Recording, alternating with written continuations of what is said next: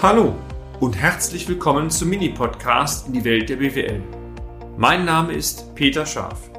Ich bin Unternehmensberater mit Leib und Seele und gemeinsam gehen wir den Problemen der BWL auf den Grund. Kurz, kompakt, unverständlich. Fünf zentrale Kennzahlen zur Effizienzsteigerung Teil 4 Der Krankenstand Ja, über drei Kennzahlen, meine Damen und Herren, haben wir uns bereits unterhalten. Eine vierte möchte ich ganz gerne heute mit Ihnen ansprechen. Krankenstand, Krankheitsstand ist in vielen Unternehmen ein ganz dickes Problem, nicht nur durch Corona, hat verschiedene Gründe. Und Sie haben sicherlich Veröffentlichungen von schon Krankenkassen gelesen, gehört, sich informiert die ständig ähm, Maßnahmen, Tipps geben zur Gesundheitsprävention, Informationsbroschüren verteilen und so weiter und so weiter. Neben dieser präventiven Aufklärung der Gesundheitsvorsorge geht es natürlich den Krankenkassen darum, die Behandlungskosten zu reduzieren und damit am Ende auch die Versicherungsbeiträge halbwegs stabil zu halten. Ein geringer Krankenstand hilft natürlich nicht nur den Krankenkassen, sie hilft vor allen Dingen den Menschen, die krank werden und natürlich auch den Arbeitnehmern, Arbeitgebern, die diese Menschen beschäftigen. Also eigentlich eine Sache, die ein Win-Win für alle Seiten darstellt, wie so oft. Vor diesem Hintergrund ähm, ist es auch wichtig, diese Krankheitsquote oder Krankenstandsquote zu, be zu betrachten und permanent im Blick zu haben. Die kann man auch sehr schön mit Branchenzahlen vergleichen. Wenn Sie ein sehr kleines Unternehmen mit, mit zwei, drei Beschäftigten, dann hat man so, so einen Blick, aber eine, eine klare Zahl, die hilft schon mal, es stärker zu visualisieren. Nun, wie ist die Krankheitsquote definiert? Eigentlich ganz einfach. Anzahl der Krankheitstage im Jahr für ein Unternehmen durch die Anzahl der Kalendertage mal 100. Man kann auch manchmal die Anwesenheitstage nehmen, aber ich nehme mal die Kalendertage. Je höher diese Krankheitsquote ist, je schlechter ist es, zwangsläufig. Wir konnten immer wieder oder oft in vielen Mandaten feststellen, meine Damen und Herren, dass diese Krankheitsquote sehr stark auch durch weiche Faktoren bestimmt ist oder mit weichen Faktoren korreliert.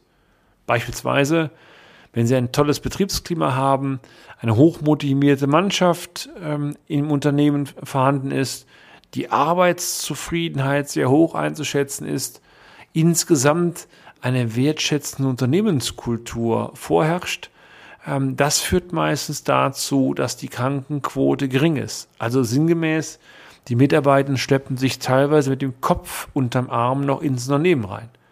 Ich kann ganz andere Fälle, wo alles damit getan wird, bloß nicht reinzustrahlen. Also auch das Führungsverhalten macht ungeheuer viel aus.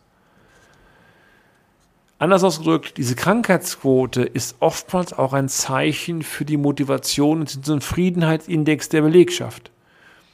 Und hier kann man in vielen Punkten ansetzen. Sie haben als Unternehmen vielfältige Möglichkeiten, darauf einzuwirken. Das gilt nicht nur mit Sachen wie Betriebssportgemeinschaften, Fitness, Arbeitsökonomie, Gesundheitsschutz, also Präventivmaßnahmen, vor allen Dingen aber auch eine wertschätzende Unternehmenskultur.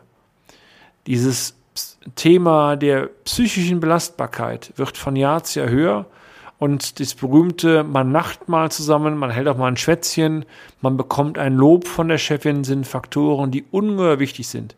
Das ist natürlich in der heutigen Zeit mit dem Thema Homeoffice teilweise schwieriger, weil die, weil die persönliche Präsenz nicht mehr da ist, aber auch damit kann man durchaus umgehen kann. Wenn die Motivation ihrer Mannschaft dauerhaft hoch ist, wenn ähm, Sie den Eindruck haben, die Mitarbeitenden kommen gerne zum Unternehmen hin, dann setzen Sie auch überdurchschnittlich für Unternehmenserfolg ein. Und überdurchschnittliches Einsetzen für Unternehmenserfolg führt fast immer dazu, dass die Leistung besser wird, die, ähm, die Qualität steigt, die Rentabilität verbessert ist. Und wenn die Mitarbeiter dann noch Spaß und Erfreut haben, was wollen sie mehr, ist allen Genüge getan. Also, auch hier das subjektive Empfinden ist das eine. Die Messzahl Krankheitstage als Prozentsatz hilft, kann man teilweise auch für jeden Mitarbeitenden machen. Und das sind oftmals Signale, die Handlungsbedarf zeigen, von der Gesundheitsprävention angefangen. Es hängt aber oftmals an dem Thema wertschätzende Unternehmensführung. Und gerade das ist ein ganz großer Mehrwert, den manche äh, Unternehmen bieten, gerade kleinere, und damit auch eine Beziehung zu den Mitarbeitenden halten. Sie können sich äh, rumhören, wo sie wollen. Jedes Unternehmen sagt mir, richtige Leute zu bekommen an den richtigen Stellen, die noch motiviert sind, ist eine sehr große Herausforderung. Und genau dazu hilft es auch, die wertschätzende Unternehmensführung einzusetzen. Wenn bei Ihnen der Krankenstand sehr gering ist, seien Sie froh, dass es so ist. Manchmal können die Bediensteten und die Mitarbeiter nichts dafür, aber oftmals hängt es auch an der Unternehmenskultur. Ein Punkt, wo ich denke, hier kann man gut ansetzen. Und damit sind wir auch schon am Ende des heutigen Podcasts. Haben wir Ihr Interesse geweckt? Fein.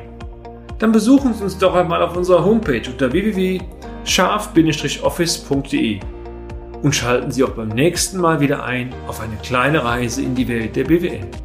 Ihr Peter Scharf.